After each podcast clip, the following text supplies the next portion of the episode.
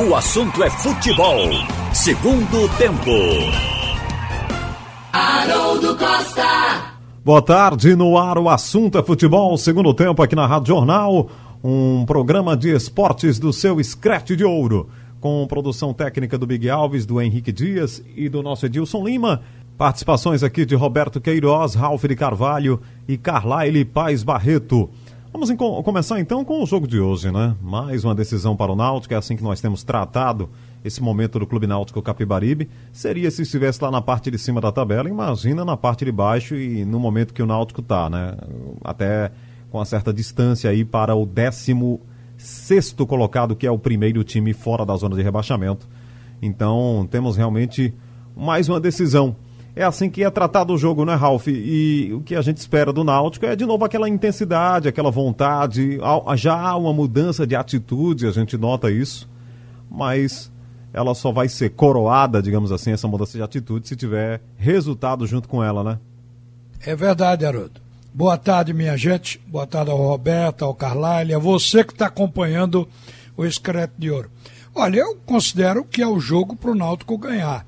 O, há pouco eu estava ouvindo na resenha, Hélio dos Anjos, que é um dever de todo treinador, analisou o time do Brasil e destacou que o, o Brasil joga com os dois pontas muito ativos, projetados, naquele 4-4-3 tradicional. Então, Bruno José joga de um lado, Jarro joga do outro. E tem um atacante que está voltando hoje, inclusive, estava fora no jogo passado, que é o Della Torre mas não é um jogador fixo. E ele chamou atenção para o Bruno Matias, pode ser até outro jogador no lugar dele, o Pablo. Deve ter havido algum problema com o Bruno Matias, que é, no treinamento a gente acompanhou, o Pablo também participou. Então, esse time do Brasil é conhecido do treinador. E quando se sabe como o time joga, primeiro é produzir o meio de neutralizar os pontas, evitar o cruzamento pelos lados do campo. É uma coisa muito difícil de se conseguir, porque apesar da gente alertar, a gente vê sempre que os times conseguem aquela bola cruzada para o aproveito de cabeça, de cabeça na área, mas o Hélio conhece o potencial. E o Náutico, eu acho que conhece a sua responsabilidade e vai ser escalado com a chamada força máxima, porque até um jogador que a gente essa semana é, falou na ausência dele, que ele é importante, ele está voltando, que é o Vinícius, vai estar no banco ou no time. Se ele quiser tirar o Braia para colocar um 4-3-3 definido com Eric Chiesa e o Vinícius. Eu acho que o Náutico hoje tem todo o clima para ganhar do Brasil. O Brasil está em 15 lugar e repassando a tabela, Haroldo e companheiros, a gente viu que o Brasil está com a campanha relativamente sinuosa.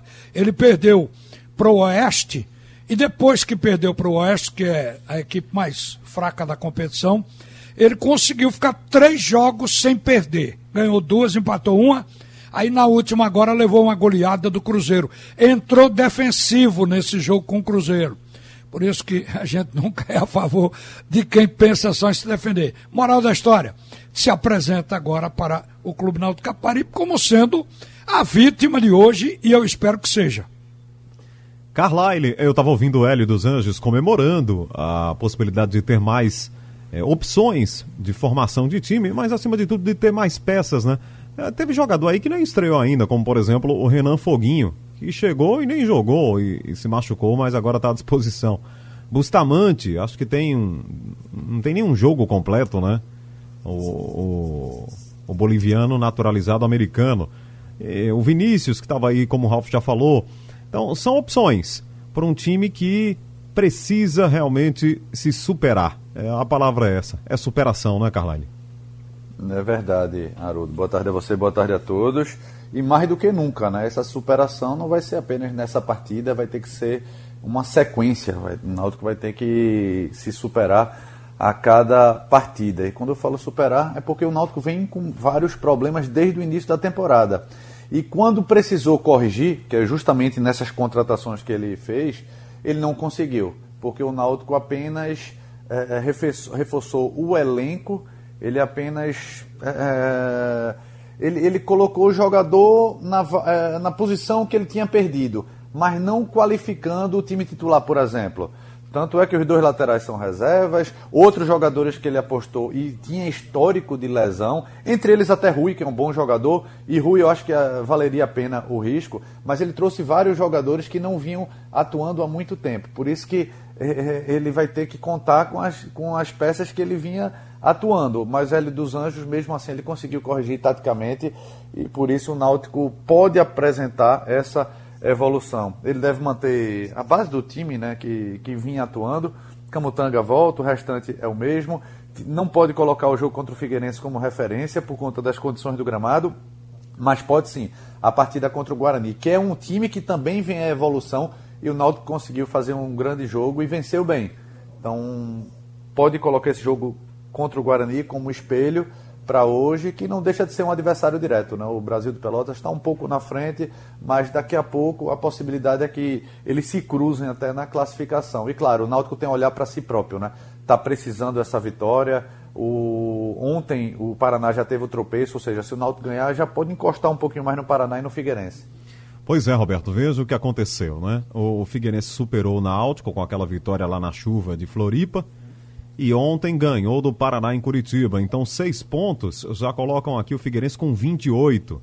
Com 28, ele está a um ponto do Paraná, que é o 16, que tem 29. Então, o Figueirense respira.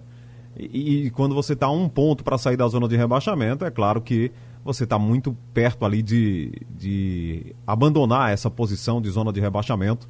Basta um novo tropeço do Paraná e uma nova vitória do Figueira que ele vai embora lá, sai, deixa a zona, a zona de rebaixamento.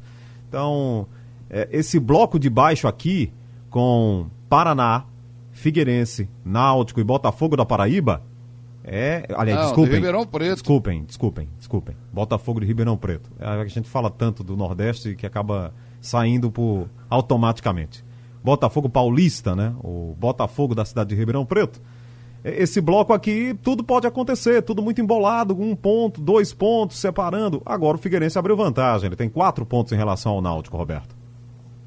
Olha, é dar o pouso atrapalhando o Náutico ainda, né? Porque esse time dele, do Paraná, não podia ter feito uma forcinha para empatar esse jogo. Ficavam os dois ali amarrados. Hein? Eu pensei que você ia falar, Roberto, das contratações de Dalpozo ainda. Não, isso aí já é passado. Mas que ele atrapalhou, atrapalhou.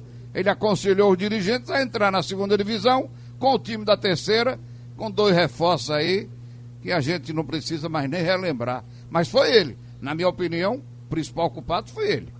E mas aí... não foi tão ruim essa, o resultado de ontem, não. É, mas por, por empate seria melhor. É verdade. o empate, eles estariam ali, o, o, o, o Figueirense subiria apenas um ponto, estaria com 26, né? E o Paraná estaria, continuaria com 29. Mas olha, mas tá embolado isso. Agora, tudo depende do Náutico, não depende só do, dos que estão um pouquinho ali na frente, não. Depende do Náutico. O Náutico tem que ganhar o jogo de hoje.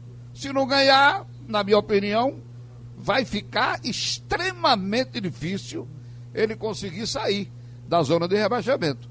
Ganhando o jogo, não ele pula para 27, encosta de novo no Figueirense, que tem 28, e no Paraná, que tem 29. Aí fica uma briga ali, bem juntinho, todos, os três. Isso. Então, não é? Então vamos torcer aí pela vitória do Timba. Não adianta apenas secar os outros. O Náutico tem que ganhar, ganhar o jogo. Se empatar, fica complicado. Se perder, piorou. Mas ganhando o jogo, ele está aí com condições de sair dessa zona dependendo, claro, dele mesmo, também nos jogos que vem pela frente. Então não adianta torcer só contra os outros. É bom que os outros fiquem ali perdendo. Mas o Náutico tem que ganhar, o Náutico tem que reagir. Eu acho que um tropeço hoje seria devastador sob o ponto de vista motivacional, né? É, é praticamente pode aniquilar, aniquilar é uma palavra muito forte, mas é, reduzir, é, reduzir absurdamente as esperanças de sair. É, fica matematicamente com condições, mas psicologicamente sem. Exato. Esse é o lado, e a gente não pode descartar a importância desse valor psicológico, a motivação em qualquer partida. Eu estava aqui lembrando, você falou aí nos jogadores do Náutico que estão voltando, isso significa mais opções para o Hélio, mas um jogador que eu acho importante, se tiver dificuldade na transição do meio-campo, porque é aquilo que o Náutico fazia antigamente, de que o meia voltava para buscar a bola, porque não tinha zagueiro que soubesse sair jogando e os volantes não faziam isso. Então tirava o cara lá do ataque. Isso, de certa forma, retarda o time para puxar um contra-ataque. Então, ele precisa dos volantes para isso. E um volante que eu acho que tem passe de boa qualidade, o, o Náutico vai ter no banco hoje, que é esse Bustamante. Ele não foi brilhante em jogo nenhum, mas não decepcionou nos jogos em que ele participou. Achei que ele tem um futebol até lento, entendi que é porque ele pensa, não conhece os companheiros, estava assimilando o sistema de jogo, então ele tem que pensar para não errar. Ele tem um cuidado, ele fez transparecer um cuidado para não errar passe. Então acho que o passe do Bustamante ajuda na transição do Náutico e já é, sem dúvida, um conforto ter um jogador no banco que sabe fazer. É, Carlyle, o Santa Cruz perdeu Chiquinho para o jogo de domingo contra o Brusque. Um jogador com um histórico né, de ausências. Teve uma, uma pequena sequência, mas é, não, não é mais aquele menino, né, não é mais aquele garoto, fica um certo tempo fora. E agora aí foi constatada aí uma lesão de grau 1 na panturrilha tá tirando o Chiquinho, possivelmente de dois jogos, contra o Brusque e contra o Vila Nova, Carline. Pois é, o Santa Cruz teve tanto tempo para preparar o time principal, né? Parece que Martelotti não tem sorte. Ele não consegue jogar com força máxima ainda, desde que assumiu. Teria possibilidade, possibilidade agora nessa reta final da, prim da primeira fase, mas ele preferiu poupar, né? E corretamente. Só que ele esperava contar com força máxima. Mas mesmo assim, Há substitutos, o meio do campo do Santa Cruz com dois desses três volantes que vem se revezando, Paulinho, André e Bileu, Didira um pouco mais na frente, Pipico uh, como centroavante. O problema do Santa Cruz são os ponteiros e vem sendo desde o início da temporada.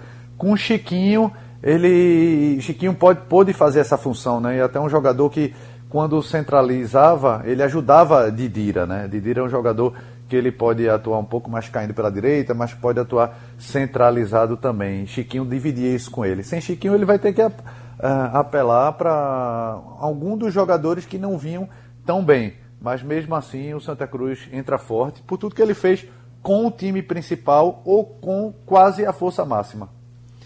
Faz falta, Ralf, o Chiquinho?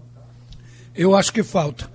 Eu acho que Chiquinho é um jogador que, inclusive, até quando ele fica no banco, por alguma razão, ele entra no decorrer do jogo, ele faz o jogo crescer, incendeia, tem histórico de decidir partida, que a presença dele levantou o jogo, tem até uma virada com ele num jogo contra o 13 dos primeiros jogos da fase de classificação. Então, eh, um jogador desse faz falta. Agora, não significa que o Santa Cruz não vai ganhar o jogo porque não tem Chiquinho. Mas é claro que se tivesse, seria melhor. Como disse aí o Carlyle, ele tem uma adaptabilidade, adaptabilidade, a palavra, muito grande. Ele joga bem no meio, no 4-4-2. E como o Santa Cruz gosta de um 4-3-3, mesmo que não tenha um atacante específico, ele faz esse homem de ataque pelo lado. Então, é um jogador desse que você muda a maneira de jogar sem mudar o time no decorrer do próprio jogo. Então faz falta, mas apenas se lamenta, mas para mim o Santa Cruz continua como o favorito desse quadrangular que vem por aí. Não é um, um favoritismo assim esmagador, mas fez melhor campanha que os outros, é justo que ganhe o favoritismo. Bom, Roberto, Santa Cruz tem alguns jogadores mais experientes, né? Pepico, Chiquinho, é, o próprio Didira. Então a contusão aparece, é coisa do futebol, tem que estar preparado para isso, né? E principalmente quando o sujeito passa de 35, né? É. É, ele já. É, porque a turma começa muito cedo, né? Começa a jogar menino ainda, 14, 15, 16, 17 anos. Aí exercita muito, movimenta muito, exige muito de musculatura, muito das articulações. Tanto é que você viu aí, Maradona já tinha um joelho operado, Pelé, o quadril, o, e tantos outros. Tem um jogador da Argentina, eu não me lembro o nome dele, disse que tinha vontade de amputar as duas pernas porque não aguentava mais de dor nos joelhos. Amputar e, e andar, botar uma, duas pernas de pau. então a, a, exige muito das articulações, joelho, tornozelo, quadril, e o pessoal vai chegando ao, aos 30, 34, 35, começa, começa a, a, a falhar é, a, Chiquinho a máquina. Tem, Chiquinho tem 31. Aí ele só tem 31? É, eu pensei que era mais também. Eu pensei que era 36. é 31. Mas veja, Não, então Chiquinho, ele, ele. Chiquinho é novo, ele, Chiquinho jogava no Vitória há pouco tempo. É, então ele tem problema de, de, de, de, contusão, porque o que ele já ficou fora aí, com, com essas contusões musculares, já várias vezes, né? Não é a primeira vez. Então, é assim mesmo. Vai fazer o quê? Tem outros jogadores aí, o Santa Cruz alterou muito esse time durante a competição. Vamos esperar que ele não seja realmente aquele jogador que faz uma falta muito grande. Faz falta sim, mas que não seja tão grande. Com 31 anos, o Chiquinho já jogou no Atlético Mineiro, Tupi, Ipatinga, Nova Iguaçu, Corinthians, Ponte Preta, Fluminense, Santos, Flamengo, Eita. no, no Japão, Eita. em dois times diferentes. Coreia não? É, não. Jogou na China. São Caetano, Coritiba e estava no Vitória, como falou aí o Carlyle. Então, esses jogadores também têm um, um histórico, né, de, de times. Com 30 anos, o cara já jogou por 10, 12, 15 camisas. É, mudou. Ele está jogando agora no, aproveitando atalhos, né? Ele sempre foi lateral esquerdo, agora vem jogando, fazendo uma função um pouco mais na frente. Até pela qualidade que ele tem, é, tanto com, no passe como na cobrança de, de, falta. A bola parada dele é muito boa. É Talvez a maior perda do Santa Cruz não seja nem pela questão tática, mas principalmente um jogador de bola parada. Quando ele foi contratado, se falava na deficiência do lado esquerdo do Santa Cruz, que já estava iminente a saída daquele Fabiano. Então, se pensou no Chiquinho. Mas quando chegou aqui, o técnico deixou claro que ele jogaria na segunda linha, como homem pela esquerda. E ele se revelou um jogador de, de várias posições.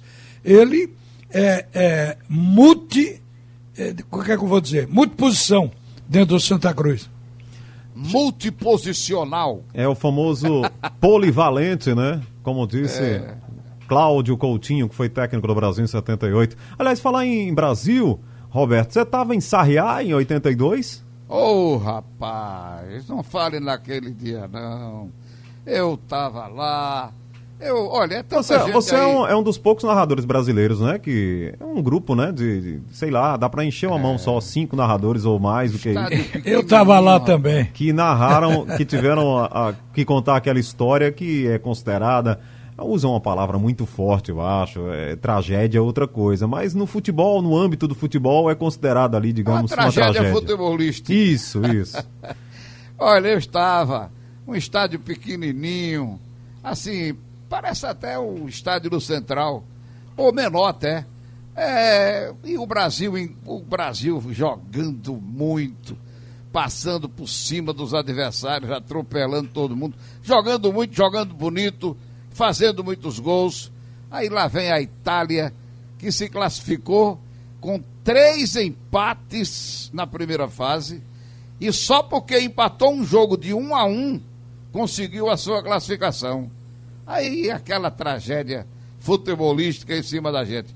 Teve, já vi um bocado de depoimento aí é, com a morte do Paulo Rossi. Isso. Ontem é, um monte de depoimento de gente dizendo que chorou demais. aquele. Eu não chorei, mas eu não consegui dormir naquela, naquela noite, saí do estádio, me deu um abatimento, um, sei lá, eu senti uma coisa assim, um, um, um desânimo tão grande, foi impressionante. Eu não consegui pregar o olho daquele, da, naquela noite, da, depois daquele jogo. Foi esse o meu o, que aconteceu comigo depois daquela derrota lamentável da seleção sobre é contra a Itália. O Rossi dava risada até o fim da vida, né? E não se esperava é. outra coisa, porque ele conseguiu colocar a Itália num grande momento ali, eliminando o Brasil. Três. Ele fez gols. dois. É. Fez dois no, foram no três, jogo. Ó. Foram os três, não. né? Olha, os três. Foram, três foi 3 a 2 né? Ele não tinha feito foi. gol naquela Copa Ele, ele, isso, a Copa foi em 82, no final de 79, ele foi envolvido naquele escândalo de manipulação de resultados, né? É, e ele passou, foi suspenso três anos, mas no ano da Copa ele recebeu um perdão, já tinha, já estava dois anos sem jogar. Imagina um jogador há dois anos sem jogar e vai participar de uma Copa do Mundo. É, no mínimo é falta de ritmo, né? E ele, os três primeiros jogos ele não marcou. Itália empatou as três primeira- primeiras partidas. Peru, Eu- Polônia e Camarões, como, como o Roberto bem lembrou, porque ele empatou dois jogos de 1 a 1 e a, o Camarões tinha empatado dois por 0 a 0 e um por 1 a 1, 1 a 1. Então o GoPro eh, fez eh, a Itália para a segunda fase. E naquela época era um triangular, né? Era Brasil, Argentina e Itália.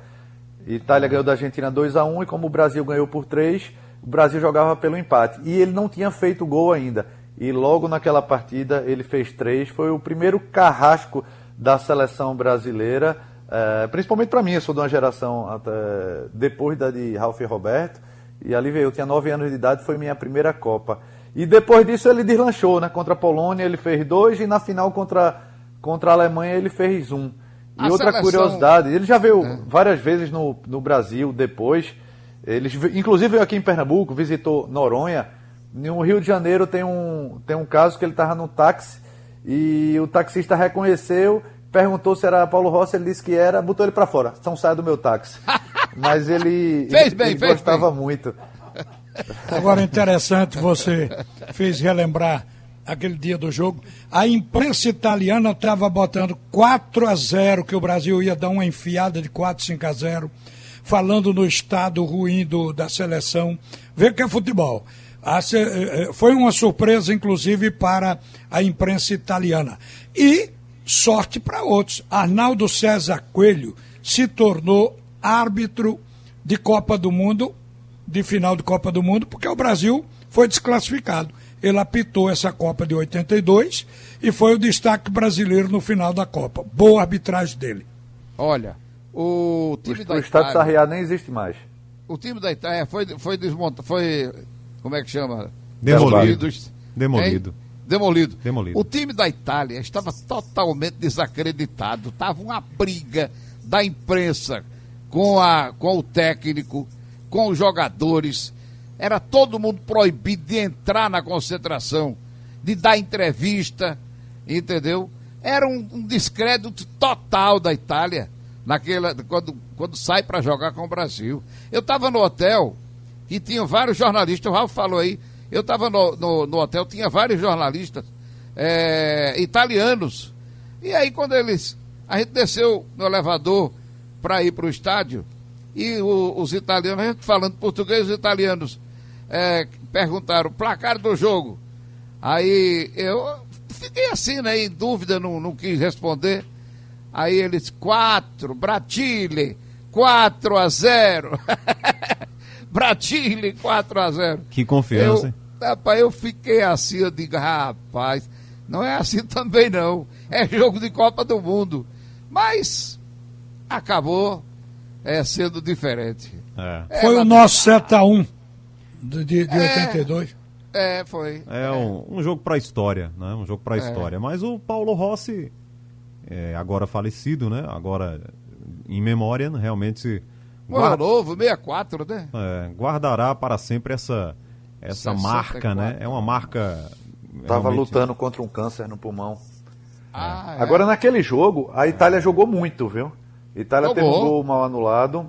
É. Itália, Gentili marcou Zico, não deixou quase Zico jogar. Chegou a rasgar a camisa de Zico, teve um pênalti não dado. Toninho Eh, Cerezo Era muito deu- bom o time da Itália. Deu Dino, um Dino Zoff era um grande goleiro. É, teve, a- teve as nossas falhas também, né? Pra... Toninho Cerezo entregou um gol para a Itália. Aquela bola atravessada. Me lá. lembro da É. crítica que o Brasil jogava muito ofensivo e levou essa, essa, esses gols, esses três gols da, da Itália porque tinha um futebol ofensivo. E Tele deu uma declaração e mandou ver a imagem dos gols.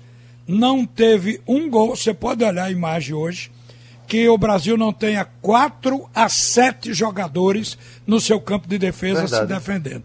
Então não foi, Não foi o esquema não. tático que fez aquilo. Talvez a desatenção, o que acontece de vez em quando no futebol. Agora, Roberto destacou aí, né, que antes de eu chamar o intervalo aqui, tenho que chamar agora, que eh, os jogadores não estavam falando tal, mas nem precisava falar, né? O Paulo Rossi falou com os pés, né? Falou como deveria falar dentro de campo, é. fazendo três gols e aí entrou para a história.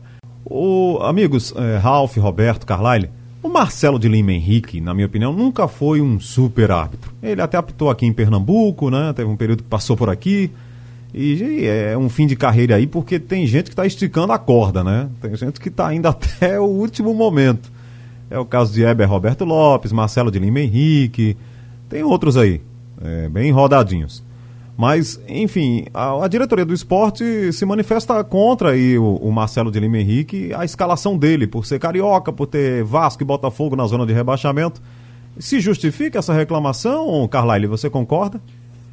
É política, né? Essa reclamação é para demarcar espaço. Às vezes, ele, o, o, dirigente, ele sabe que a CBF, a Comissão Nacional de Arbitragem, não vão trocar escala por conta de reclamação.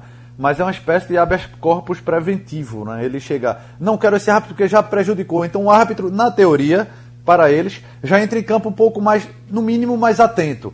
Ou se na dúvida, é, não vou dar para um lado, vou dar para o outro. Mas hoje com, com o VAR é, principalmente na primeira divisão, não tem mais isso, né? O árbitro até está tranquilo, porque ele tem uma segunda chance. Ele pode errar, que às vezes o, a tecnologia a, corrige, né? E aí, Ralf, essa reclamação aí é justificada? Eu, eu acho primeiro que o escalador da CBF devia olhar essa questão do envolvimento dos clubes é evidente que, não, que tem hábito que não tem nem clube participando no estado dele da primeira divisão. Mas a CBF podia ter um cuidado com isso. Mas acho que a gente vai ter um dia que superar isso aí. Porque, no meu entendimento, o árbitro ali não está torcendo por Botafogo, por Vasco, e portanto quer prejudicar o esporte. Está torcendo por ele, que é para dar certo. Então eu não vejo uma coisa assim muito importante esse questionamento do esporte, não. E como o Carlyle falou ainda aí, tem o VAR, que é para corrigir possíveis erros ou má intenções da arbitragem. Então, quanto a isso, o esporte não precisa se preocupar. Tem que se preocupar com o time para ganhar jogo. Ontem teve uma ajuda do São Paulo porque ganhou do Botafogo, prende o Botafogo abaixo do esporte, como está o Vasco, que é dar tempo ao esporte para ele se recuperar e sair da 16 sexta posição. Então, concentrem a preocupação no time, porque eu acho que a arbitragem não vai prejudicar o esporte, não. É, teoricamente, né, Roberto? Não era para ter mais tanta tanta desconfiança com a arbitragem de vídeo, assim, com o vídeo, né, que vem para tirar as dúvidas e até os erros que o árbitro cometer na partida, né? É, mas no jogo com o Botafogo, o Esporte e Botafogo, tiraram um pênalti que seria a favor do esporte, já no fizinho do jogo, e por isso o esporte perdeu o jogo na Ilha do Retiro. A bola foi, o cara tira com o braço, lá na linha de fundo, uma bola a favor do esporte. É, foi, foi pênalti, lá, isso mesmo. Foi lá, viu o VAR voltou e disse que não foi.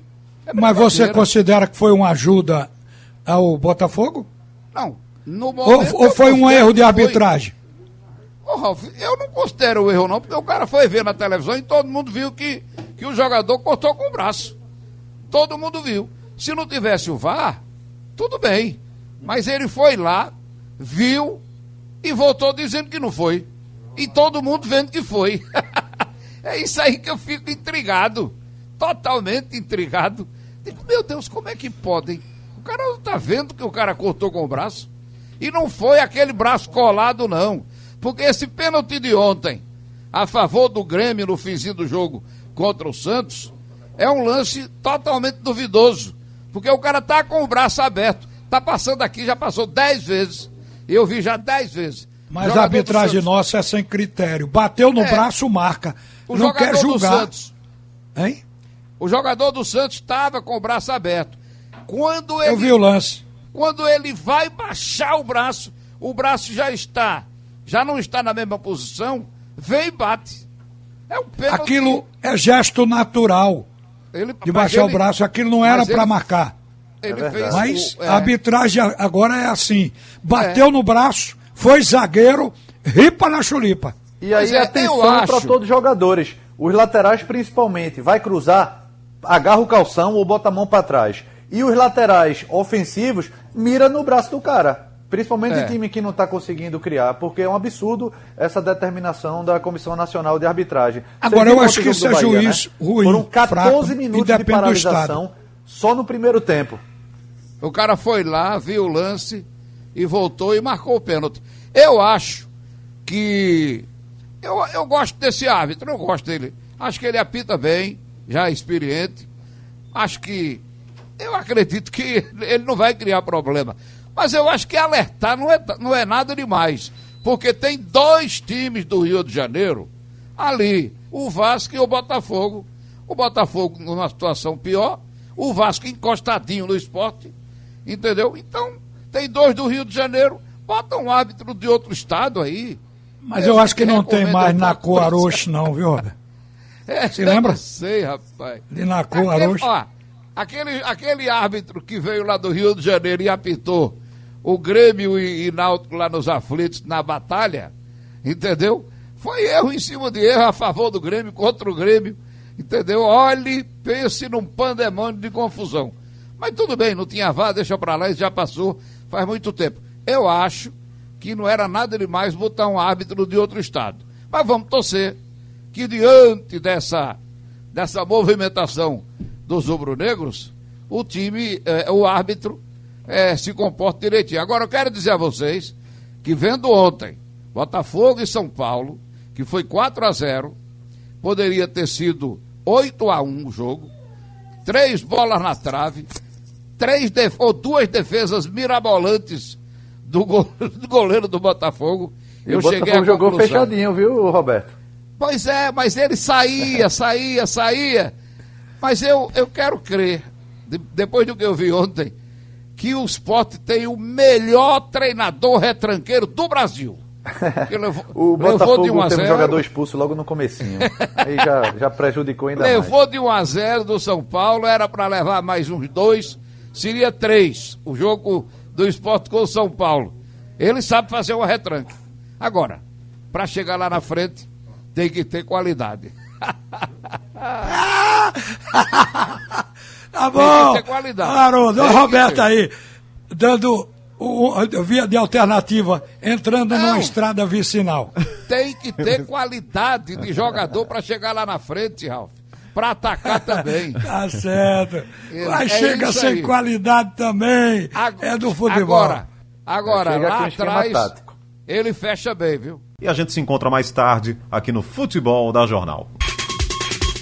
Sugestão ou comentário sobre o programa que você acaba de ouvir, envie para o e-mail ouvinte@radiojornal.com.br ou para o endereço Rua do Lima 250, Santo Amaro, Recife, Pernambuco.